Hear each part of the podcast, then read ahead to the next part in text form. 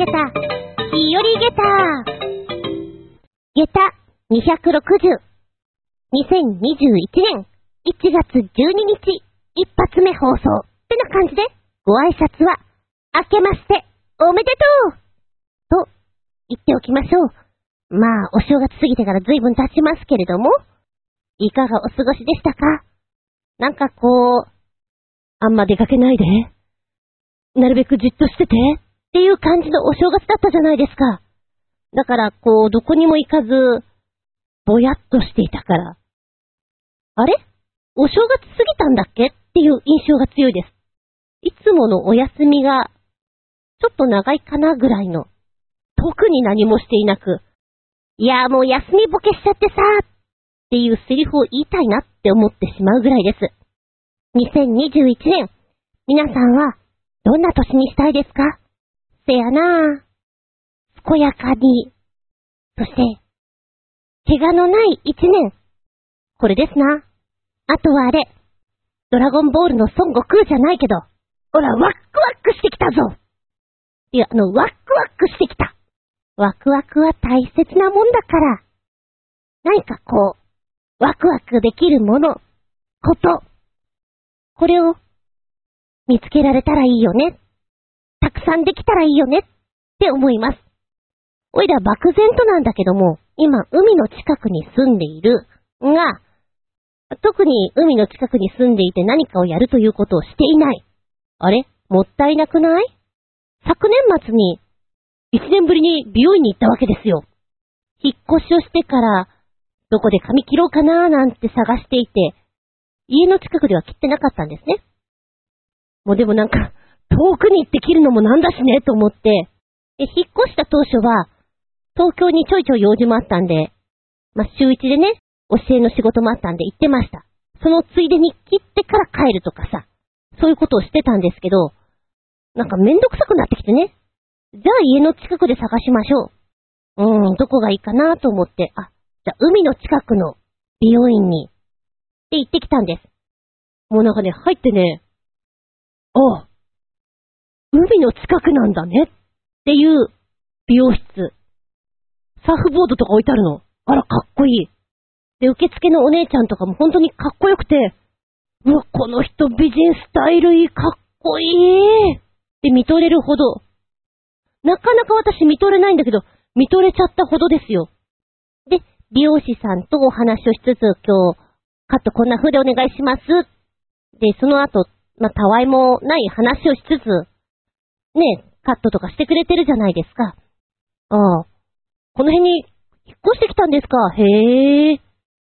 海の近くだしね、みたいなそんな話をしつつ、なんかお店にサーフボードとかあるから皆さんやるんですか？いいですよね。ちょっとやってみたいんですよね。っていう話をしてたら、あ、じゃあ、あの人に聞けばいいですよ。あ、さっき、受付にいたお姉ちゃんだと思って。あの人ね、プロサーファーだからって。やっぱな。なんか違うと思ったんだよな。海が似合う女性。そんな感じです。なんかね、これから大会が多くなってくるんです。春先に向けて。だから、今は寒いけど、トレーニングをする時期なんですよって言ってて。で、一番最初やるんだったらやっぱり簡単なスクール入った方がいいです。っていうアドバイスだけもらって、もうその辺いっぱいあるんですね、そういうスクールが。どこがいいですか？うーん、どこも同じような感じです。多分プロの口からはあそこですとは言えないんだろうなとはちょっと思ったんですが、ああ、でも、やってみたいな。漠然とだけど思いました。海って疲れんだよね。体力的なものとかさ、いや、やった方がいいかなとはちょっと思いましたね。最近運動してないからさ、海の中だったら、ねえ、コロナだ、なんだって、そんなに関係ないような気がするのは私だけでしょうか。甘いでしょうか、その考え方は。そう思ってるんですが。まあ、ただ、寒い時期にやりたくはないので、もうちょっと様子を見てからかなとは思っているんですけどね。漠然と、海に、波に乗ってみたいかい？ってちょっと自分に問うております。皆さんがワックワクするぞっていうこと、どんなことありますか？一つでも多くのワクワクが見つかるといいですよね。てな感じで、しばしお付き合いくださいませ。お相手は私。ただいま時刻は3時42分。ん？あ、朝のね。さっき、超過を運ぶ新聞屋さんの音がしていた。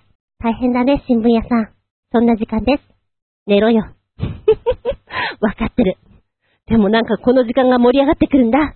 あつみちゅん。どうぞよろしくお願いします。この番組は、ちょあへよ .com のご協力へて放送しております。やややまずは、このニュースからお伝えしようかな。日本は、自動販売機大国と言われるぐらいいろんな自動販売機があります。へえ、こんなものも自販機で売っちゃうのかい？ちょっと楽しい。今の時期だからこそという自動販売機が登場しました。どんな自動販売機かというと、コロナの検査をしてくれる自動販売機。これは、アメリカのカリフォルニア大学、サンディエゴ校におきまして、学生が新型コロナウイルス検査を自分でできるように、検査キットの自動販売機を校内に設置したというもの。何でも、大学の校内に検査キットの自動販売機を設置するという取り組みは、初めての試み。同校の校内で暮らす1万人の学生は、少なくとも週に1回は検査をすることが義務付けられております。学生証自動販売機に通せば、無料で PCR 検査キットが出てくる仕組みで、通常12時間から24時間以内に結果が判明するというものになってます。また、陽性結果が出た学生のためには、大学側が無症状者や軽症者向けに600床の宿泊療養施設も用意しているという風に、もう準備をしているそうなんですけれども、まずこの大学1校だけでなく、他のところでも同時にできるぐらい、ガッとやるとやっぱり違うんだろうなとは思います。費用はかかるでしょうけれども、やっぱり学生さんがいらっしゃるようなところ、集団、ここによるクラスターが起きるとやっぱり怖いから、ああ、こういう風に前もってやるっていうのは大事だなとは思いますね。ちょっと意識の高さを伺えましたってところでしょうか。また、意識の高さというと、本当日本もさ、緊急事態宣言出たじゃない？で、その前ぐらいからやっぱりこう、飲食店なんかもすごく考えているなって思いまして、年末に焼肉屋さんに行ったんですね。そしたら、ロボットが配膳してまして、あれ？ちょっと前に来た時、ほんと1ヶ月ぐらい前に来た時には、ロボットはいなかったんです。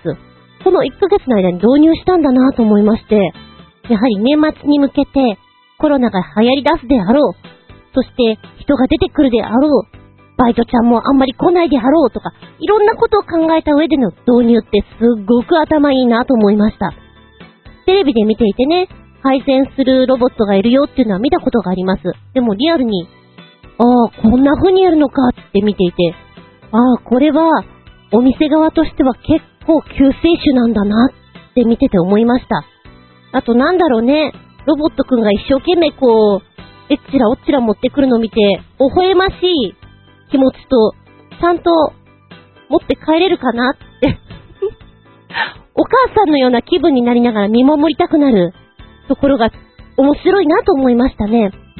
私が行ったお店は、ソフトバンクさんが出しているサービーというロボットくんがいたんですけれども、他のお店とかもね、似たような配膳ロボットっていうのはいくつか取り扱いがあるようです。お値段もまちまちでして、現在開発中の子とかもいて、これは、なんかちょっとロボットしすぎて怖いな。なんででしょうね。Google さんの元エンジニアさんがこう作ったロボットっていうのが、アーム？アームがギショーってこう動いて、お客様のところにあるお盆をグイって引っ張って、終わったグラスとかを手で持ち上げて持っていくんだけど、その時にこのアームが動くグワシャー、ヒー、ガチーンみたいな音が結構ね、物々しくて、これは、これもうちょっと開発した方がいいんじゃない？あと見た目もなんかあの、行々し。面白いけどね。飲食店にそういうのがずっとあるのもなんかどうかなっていうのは思いつつ、静かに動くタイプのもの、もうちょっと物乗せられてもいいんじゃないっていう体は大きいんだけど、物を置くスペースが少ないことがいろんなものがいるみたいですね。ちなみにね、大人なんで、サービーはいくらぐらいなんだろう下世話の話、そう思ってしまいまして。さあ、いつでも使えるこのサービー。お料理を運んでくれます。それからお客様のところに行って、まあもちろんお客様の手助けがあってなんですけども、食べ終わったお皿とかも乗っけてもらえれば、ちゃんとバックヤードの方に持ってきてくれます。この子は、おいくらぐらいだと思いますか？いくらだったら出せると思いますか？サービーがいれば、バイトちゃんが、すみません、今日お休みしますって言っても大丈夫なの。待機してれば、サービは動けるのよ。それから、すいません。なんかインフルエンザかかっちゃって一週間お休みください。とか、わかんないじゃん？病気怪我なんか特に。でも大丈夫。サービーがいれば。さあ、サービーはおいくらぐらいだと思いますか？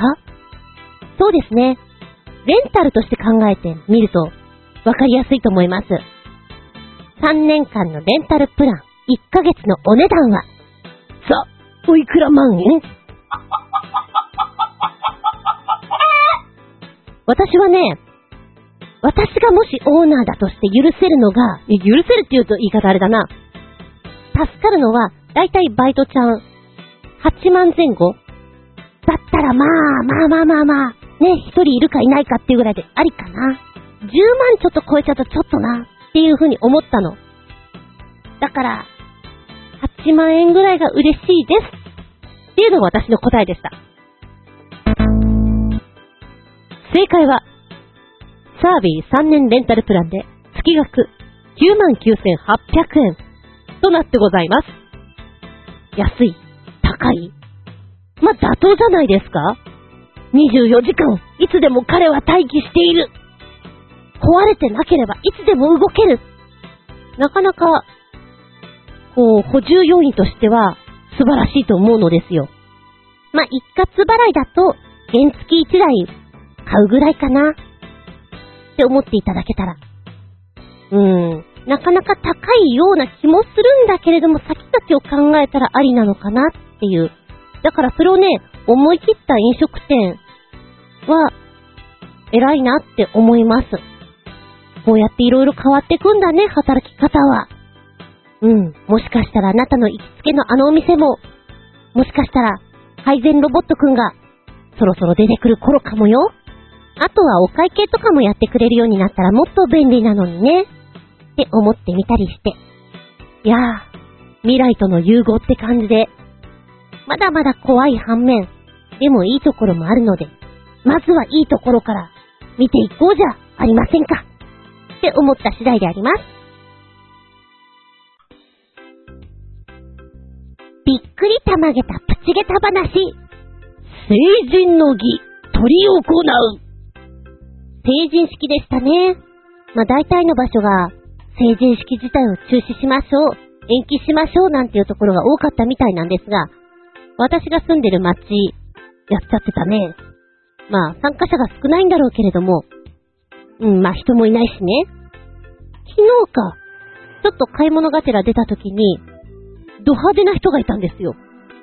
成人か。うーん、そうさね、ド派手っていうのが、成人式のド派手なんじゃなくて、どっちかっていうと、ぼ暴走行為を楽しんでいらっしゃる方々の背中にこう文字を背負ってらっしゃる、竜を背負ってらっしゃる、あんな方々のいでたちですね。成人式っていうか、どっちかっていうと族の集まり的な？ああ、あったんだ、みたいなね。そうか。やっぱりこう、土地柄が出るっていうのかな？これは、やはり自前なのかな？高いだろうな。若干、インタビューしてみたいなって思うぐらいです。で、近くに、まあ、別グループでね、女の子とかもいて、うーん、せっかく可愛い顔してんだけど、やっぱりこう、マスクをしなきゃいけない状況下っていうのが気の毒だなと思って、まあでもね、置物自体の雰囲気はいつもなんかどっかツッコミを入れたくなるんですけど、そんなにおかしいことはなかったかな。むしろお母さんが気になっちゃって。まずお母さん。その、そのおはしょりのところにある洗濯バサミは忘れてるんですか？それとも、そういうものなんですか？あと、帯が、ちょっと、10センチぐらい右にずれてませんか？くるっと回してあげたいなって思ってしまいました。で、あの、そのね、デハな男の子たちのお衣装なんですけれども、一応紋付き袴と言っていいのかな？この袴の部分が、なんかドラゴン的な、こう、うん、生き物がドーンって感じだったんですけれども、テレビとかでは見るけど、リアルに見るの初めてだったからキラキラしてたね。キラキラっていうかギラギラなんだけれども、これに負けず劣らずすごいお衣装を貸してくれるというところ、今ネットで出てましてね、こういうのがあるんだ。もうそれはね、結構有名なお店らしいんです。北九州の超ド派手成人式のための貸し衣装店、みやびさんというところなんですけれども、今見て、これ、え、これは何？宝塚の舞台衣装的な、いや違うな。ん？演歌歌手の舞台衣装みたいな、そんなね、雰囲気なんですよ。で、まあ、スーパーリーゼントでこう現れて、お衣装を着て、成人式に臨まれるという方が多いみたいなんですが、さすがに今年は例年よりは本当に少なくて、でも、昨年の半分ぐらいは行ったんですって。すっごいですね。2021年今年の注目のお衣装びっくりたまげた。何がたまげたって、歌舞伎物ってご存知ですか？戦国時代、前田慶次とか、あの辺の方々の、ね、織田信長とかもそうなんだけれども、こう、長崎とかオランダとかあっちの外国のこう、文化が入りつつ、でも鎖国をしているからね。独自にこう日本の文化と己の良かれと思ったものがなんか融合してんだかしてないんだかわかんなくなってしまう。とにかく派手なやつですよ。そうね、これどこで着ていたらいいかなショーパブだよね。え2021年注目のお衣装。今年は長次郎と羽男というこの2作品が話題になっているということでして、長次郎というのはですね、えー全体的に白を基調としております。そして、上の羽織部分のところが、あの、振袖みたいに長くなってまして、この袖の部分に、超次郎って書いてあります。ゴールドですね、これは。で、襟元のところに、黒い、わしゃわしゃわしゃわしゃってしたこの、お花みたいなものがついている。なんでしょう。魔界から来た人。魔界から来た人って何？いやでも、現世にいないもん、こういう人っていう、魔界の人ですよ。さあ、もう一丁、羽男というのは、さらにすごいですよ。これはね、羽男。はい、想像してください。羽男ね。うん、うん、まあまあ、その想像をもっと膨らませてくれたまえ。こちらの羽男なんですが、二十歳成人しまして、親元から巣立っていくという意味合い。そして、今現在コロナ禍において、私はソーシャルディスタンスを必ず保ちますという強い意志の現れのお衣装となってございます。えー、横幅が、ドーン。誰も寄せ付けられません。そうですね、今、お写真で、後ろからの姿なんですけれども、基調は白、シルバー、まさに天使の舞い降りた印象でございましょうか。そして、えー、まさに、エンジェルの羽のごとく、大きな翼が背中についてございます。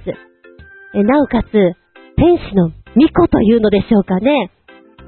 あの、アマテラス大神とかがこう、ふわっと羽衣をつけてらっしゃいますよね。あんなものがついてまして、もうなんだか、下界のものではない。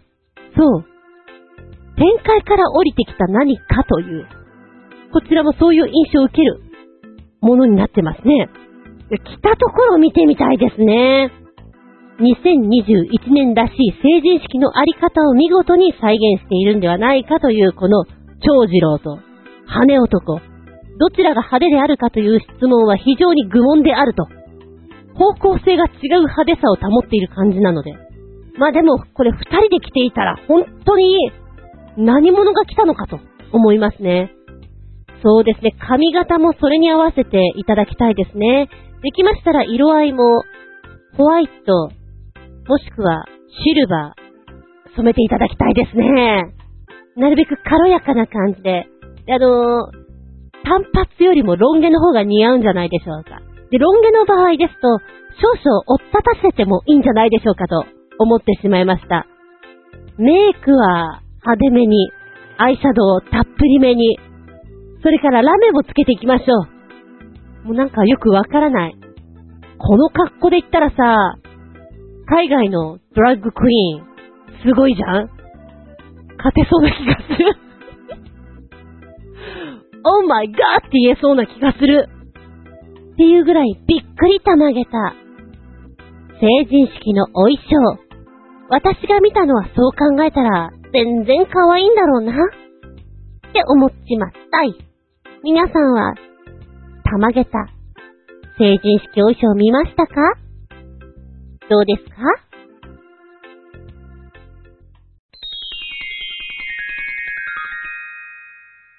シシピアウトタイム今回のテーマは、2021年の干支というと、牛。なので、牛がテーマでございます。突然ですが、ここで問題木が3つ合わさった感じ。森。このような形で、牛が3つ合わさった感じ。これ、なんて読むと思いますか？難読漢字です。ヒントは、牛が3頭いるところを想像してください。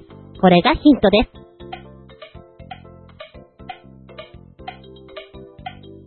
送り仮名は、く。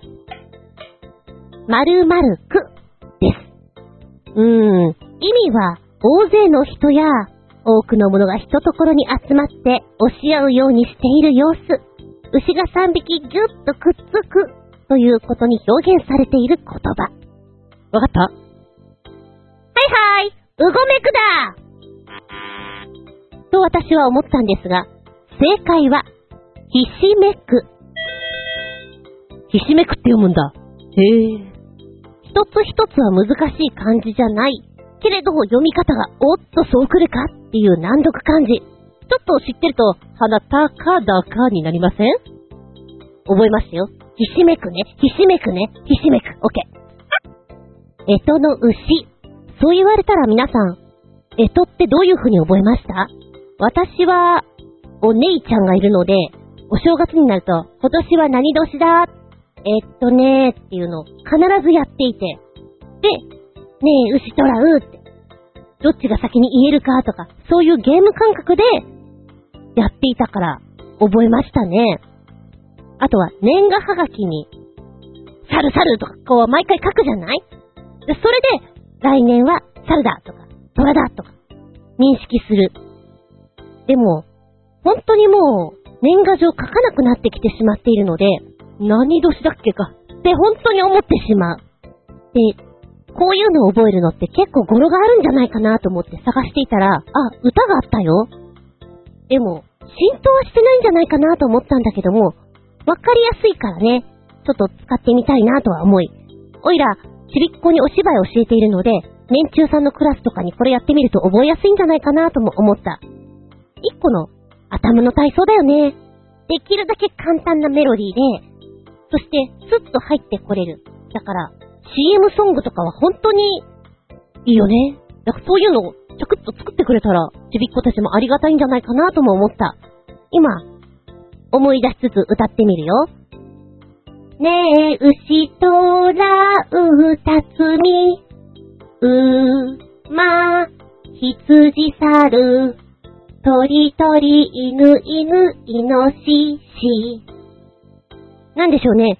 簡単なんだけども、最初は、うさぎのことをうーと言い、でも後半は犬犬、鳥鳥とダブルでいい。法則があって、ちょっとおばちゃん思っちゃったんだが、きっと子供たちだったら一発で入るんじゃないかなとも思った。よし、来週のレッスンで使おう、この歌。これで10分ぐらい持ちそうな気がする。さて話がそれました。牛さんです。牛というと皆さんは何が浮かびますか？牛。うんやっぱり、焼肉？すき焼き。わさビーフ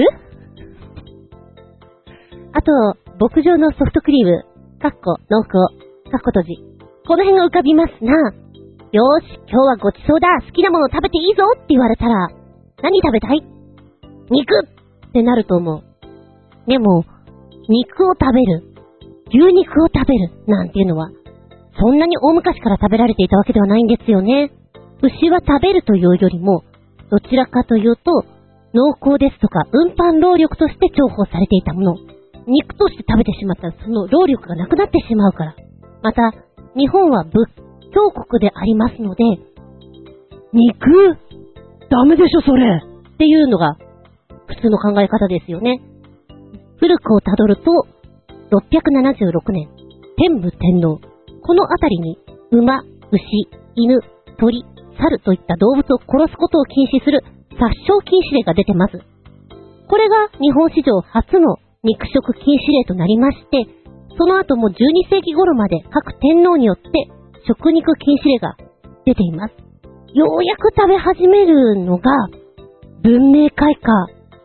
あのあたりですよね。まあ、ただし、ね、特別な将軍様なんかは、肉うまいな。ちょっと肉食べたいなっていう方もおられたとか。一般庶民は肉を食べることは野蛮、恐ろしい。そういう刷り込みがされていたから、明治政府が、さあ、肉を食べなさいよというふうに庶民に奨励したんだけども、皆さんこう、ね、ちょっと食べたがらないというのがありましたね。だから、福沢諭吉さんが牛肉奨励パンフレット、肉食の説なんていうのを執筆し、牛肉の勧めを行っていたんだそうです。で、実際、まだこう、牛を上手にこう、締めるというのかな？料理法も雑なものでして、血抜きがうまくできていなかったために、とても血生臭い牛肉料理を食べさせるということで、もうあんなもん食うんだったら、俺は食わんぞっていうような人が本当に多かったんですって。で、そうそう、あの江戸時代とかはね、じゃあ肉っていうものは食べていなかったのですかっていうと、うさぎとか、イノシシとか、そういったものは食べていた。山でね、取れる、熊とか、そういったもんですよ。今で言うジビエ。通称、桃地屋と呼ばれるお肉屋さんで、牛肉はなかったけど、こういったジビエを食わせてくれるというものを食してたんですね。まあでも、うーん、ど、どうなんだろうね。GBA も臭そうな気もするけれども、新鮮なうちだったら大丈夫って言うから、それはそれはこう、牛肉の締め方が悪かったんでしょうね。食べたくないって思うぐらいだから。だから、焼肉屋さん？これも調べると昭和20年頃ぐらいからなんですよね。焼肉という庶民がこう食べ始めるというのがめちゃくちゃ浅いなと思って。もう今は本当に日本の牛さんは美味しく出来上がってるので、言い方悪いか？あの、外国の方なんかね、もう日本に来たら神戸ビーフ食べて、もう舌がとろけて、なんて言いますよね。そのぐらい衝撃を受けられる。美味しいと。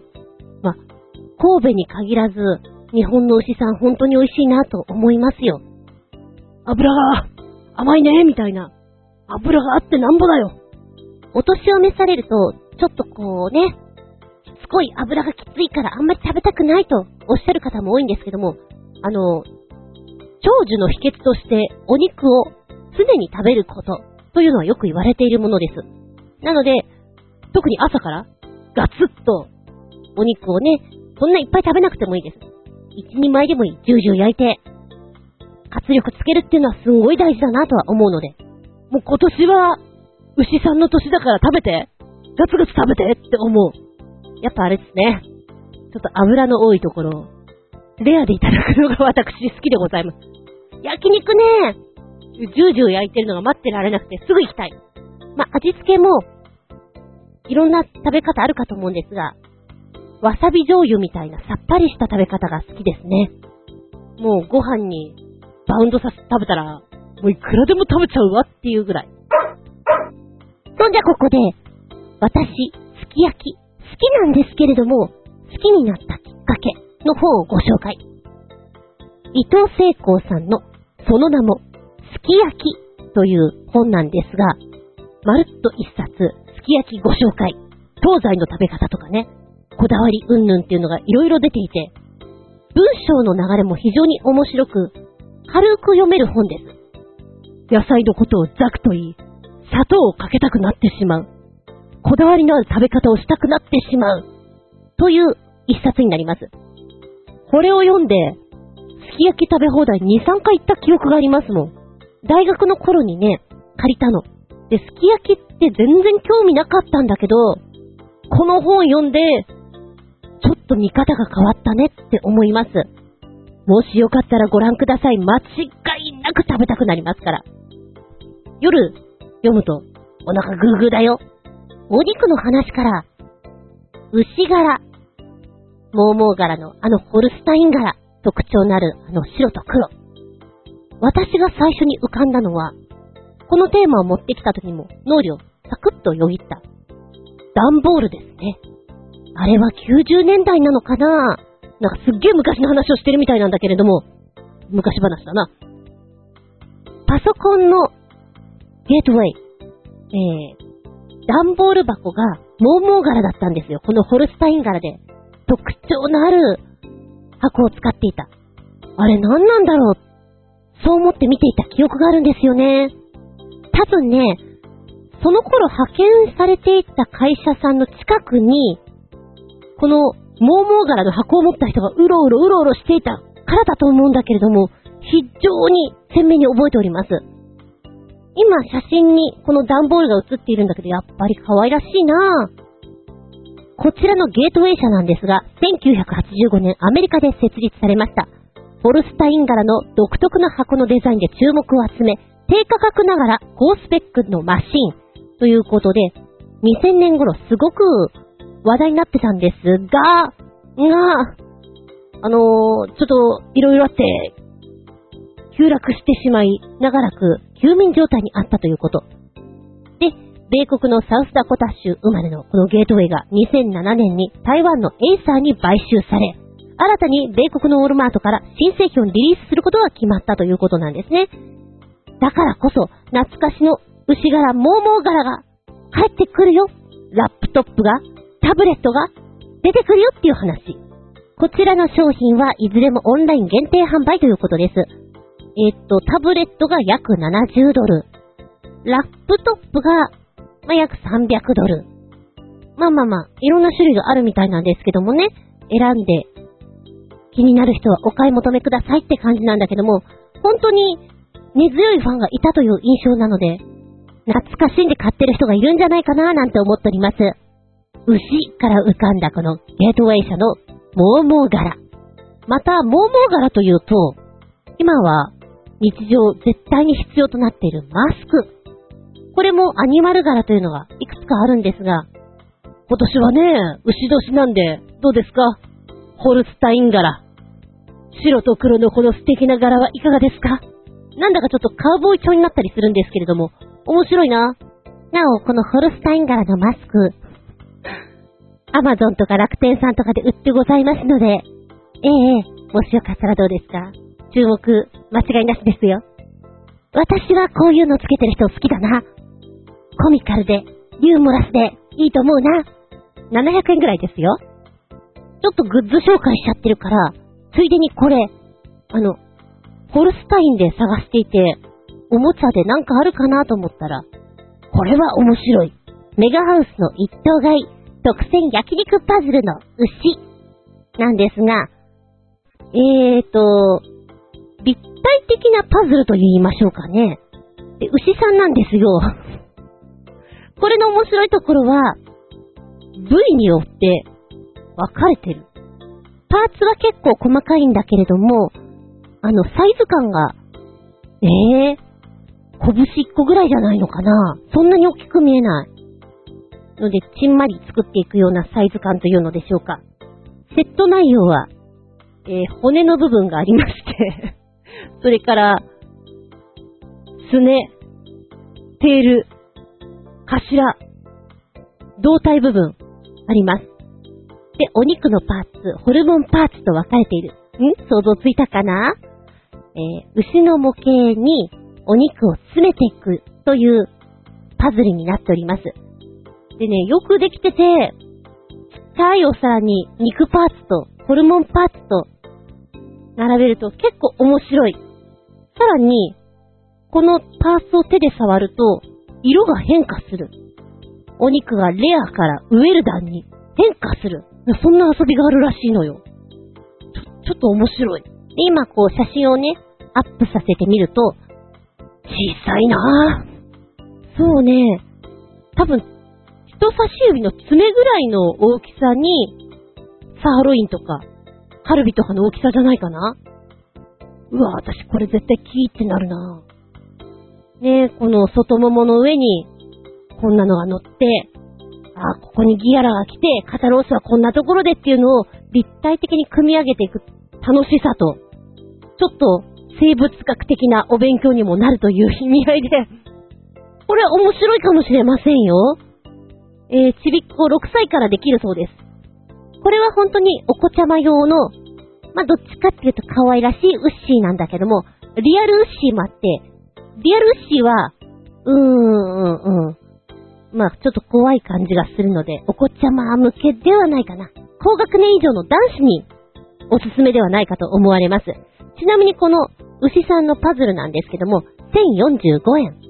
ほら、まだお年玉あげられてないあなた。今年は、なかなかお年玉あげにくいよね。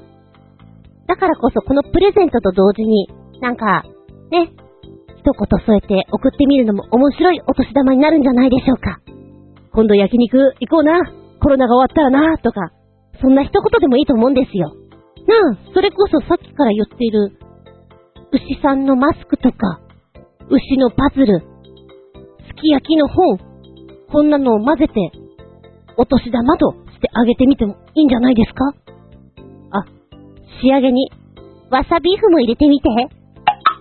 あの、わさビーフってすんごい好きな人いるよね。ちょっとね、オイラはね、辛いの好きなんだけど、わさびのツーンっていうのが、そんなに得意じゃなくて、ハマってないんですよ。でも、特に男性がわさビーフすっごい好きな人が多い印象です。私の周りが多かっただけかな。これも、そうやって、え、なにこれ？なんでこんなのまとめて入ってんの？って言ったら、いや、今年牛じゃん？えとじゃん？だから、お年玉って言って差し上げてみると、ちょっと受けが取れるかな？なんて思います。うん。女の子とかで乳製品が好きな人は、プラス乳製品。美味しい？チーズとかね。美味しい？ヨーグルトとかね。その辺も混ぜてみると、2021年、なかなか会えないから、お年玉、ごめんねごめんね、これで許してね。という、一袋が出来上がるんじゃないでしょうか。てな感じで本日は、思いつくまま、牛の話をしてみましたよ。もう、おしまい。この番組は、ちょあへよ .com のご協力へて放送しております。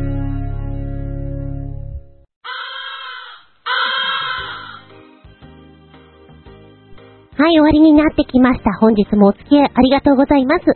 次回は、1月26日、下駄261でお聞きいただけたらと思います。テーマは、あ、テーマは、ロボットでお話ししていきたいと思います。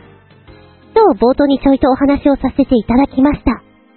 ロボットとか、マシーンとか、アンドロイドとか、そういうお話？そう言われたら子供の頃、ロボットが大好きでした。ロボット漫画。なんかたくさん見すぎてしまって、何を見ていたのか覚えていないぐらい。うーん、多分、神谷明さんが主役とかやっていたような気がする。あと、何ですかね。ロボットのおもちゃとか持ってたんだけど、手首のところがボーンと取れたり、女の子のロボットがいて、胸のところがボーンってあの、おっぱい爆弾みたいなのがボンボーンって出る、強烈な場面しか覚えてなくて 多分子供心に、あれって思ったんだろうね。取れちゃった、みたいな。それで覚えてるんだと思うの。えー、っと、ロボットの話をしていきたいと思います。子供の頃に好きだったロボットのお話、そして今現在ロボット、アンドロイド、そして未来はどうなっていくんだろうか。っていうお話をね、ちょいとしたいな。ドラえもんだね。ドラえもんもロボットだね。うん。あいつでかいんだよね。意外と、こう、思ってるより。はい。ってな感じで、ロボット。お便りは、チョアヘオホームページ、お便りホームから入っていただきますか、もしくは私のブログ、ズンコの独り言の方にメールフォーム用意してございます。こちらご利用くださいませ。でなければ、直接のメールアドレス、geta-zun-yahoo.co.jp geta-zun-yahoo.co.jp こちらまでお送りくださいませね。テーマは、ロボットです。なんかこう、頭の中で水木一郎さんが、ゼーットって言ってそうな、ゼーットって言ってそうな感じです。では、次回は、1月26日、下駄261。日付が変わるその頃に、か日付が変わったその頃に、お聞きいただけたらと思います。ここまでのお相手は私。最近、ポケカラにハマっている厚み純でした。見舞い、聞く舞い、話す舞い。ずんこの話も、もう、おしまい。バイバイキーお正月ぐらいか。CM で、ポケカラの告知を見ます。ポケカラのアプリの話を聞いてね。あー、そういうのあんだ、へー。で、なんとなくアプリで入れてみたの。で、なんとなくやってみたの。なんかちょっと楽しいかも。いや、音とかはチャッチい感じなのよ。でも、わざわざカラオケ屋さんに行ってお金を払って、やるっていうことがお家でできる、すっきりできるっていうのは楽しいのかなと思った。で、こう、携帯の画面をさ、テレビの方にリンクさせて、でもって家族みんなでできるっていう遊びもいけるじゃない？あー、ちょっとずるいなって思った。で、あー、そうかそうか、ちょっと歌の練習をしたいのをここでやればいいんだ、と思ってね。ここ数日練習してます。そうね、昔は本当に歌とかを真剣にやっていた時には週に2回ぐらいボイトレ受けてやってたんですけれども、ちゃんとトレーニングしてなかったから、音域が随分下がっちゃいまして、あ、この歌、ここまで上がらないんだなとかさ、息継ぎが持たないんだなっていうのを、顕著に感じるわけよね。なので、ああ、これはいいトレーニングになるなと思って今やってます。ちなみに私はリズムを取ったりするのが本当に下手でしてね。あの、楽譜も読めるんだけど読めない人です。なのでこうやって耳で鍛えられて遊びながらできるっていうのはいいなと思って、そうだね、やる気スイッチが入るのが深夜、てっぺんを回ってからなので、その後こう一階に降りてきて、結構声出しても、隣とかが遠いので 大丈夫なんですよ、うちは。なので、やってるわけなんですけども、非常に楽しいです。で、今流行りの曲ももちろんできますし、昔の、いや、こんな曲ないよなっていうのも意外にあったりする。さすがにね、東京ブギウギはなかったよ。あれ結構好きなの。な、なにノリが好きなの。と、外国の曲はちょっと制限されてしまうんだけれども、幅広く取り扱ってくれてるので、ね、ストレス溜まった時とかお家で声を出すっていうのはいいかなと思う。でご家族さんがいて恥ずかしいやっていう人は、昨年もお話ししました。あ、ちょっとバージョンアップしてるよ、これ。その名も、歌えっとえー、っとですね、本気で欲しいなと思ってしまった、歌えと。これは、ボーンマスクプロ一人カラオケボーングッズというものでして、昨年お届けしたのはね、まあ、パッと見よ？パッと見は、メガホンに チューブがついていて、メガホンとイヤホンをこう、アナログなんだけども耳にくっつけて、メガホンを口にポッと当てて、音を打ち消してしまおうというものです。で、お値段は、うーん、これピンキリなんだよね。お高いのでいくと4400円ぐらい。お安いのだと2500円ぐらい。で、それの新しいバージョンが、コロンとしたね、壺みたいな感じなんです。私が最初に思ったのは、あれ？これ加湿器みたいな。そんな形状。使わない時にはお部屋の隅に立てておこうなんて書いてある。インテリアにも持ってこいみたいな。パッと見たら、あのー、アロマを出してくれたり、そんなグッズに見えますよ。加湿器だったり、可愛らしい。で、使うときはお口にパコッとはめて、あーって、俺はジャイアーンってやってください。そうすると音漏れが50%半減ですという商品になってます。で、これね、確か去年通販番組の中で見たんだよね。いや、ふざけてる絶対いらないと思ったんだけど、見てれば見てるほど欲しくなってきてしまった商品。で、この新しいバージョンのやつも、お色によってはお値段がね、ピンキリでして、安いとこで行くと1980円。ほら、1980円だったらちょっと許せる値段じゃないですか？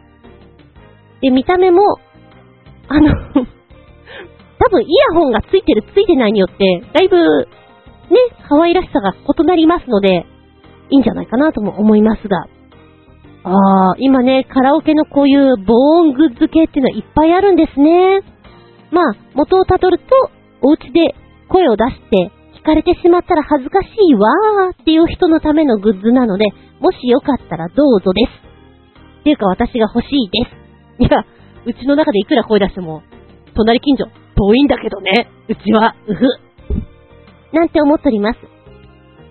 もしよかったら皆さんもお家でストレス発散いかがですか？ポケからご紹介でした。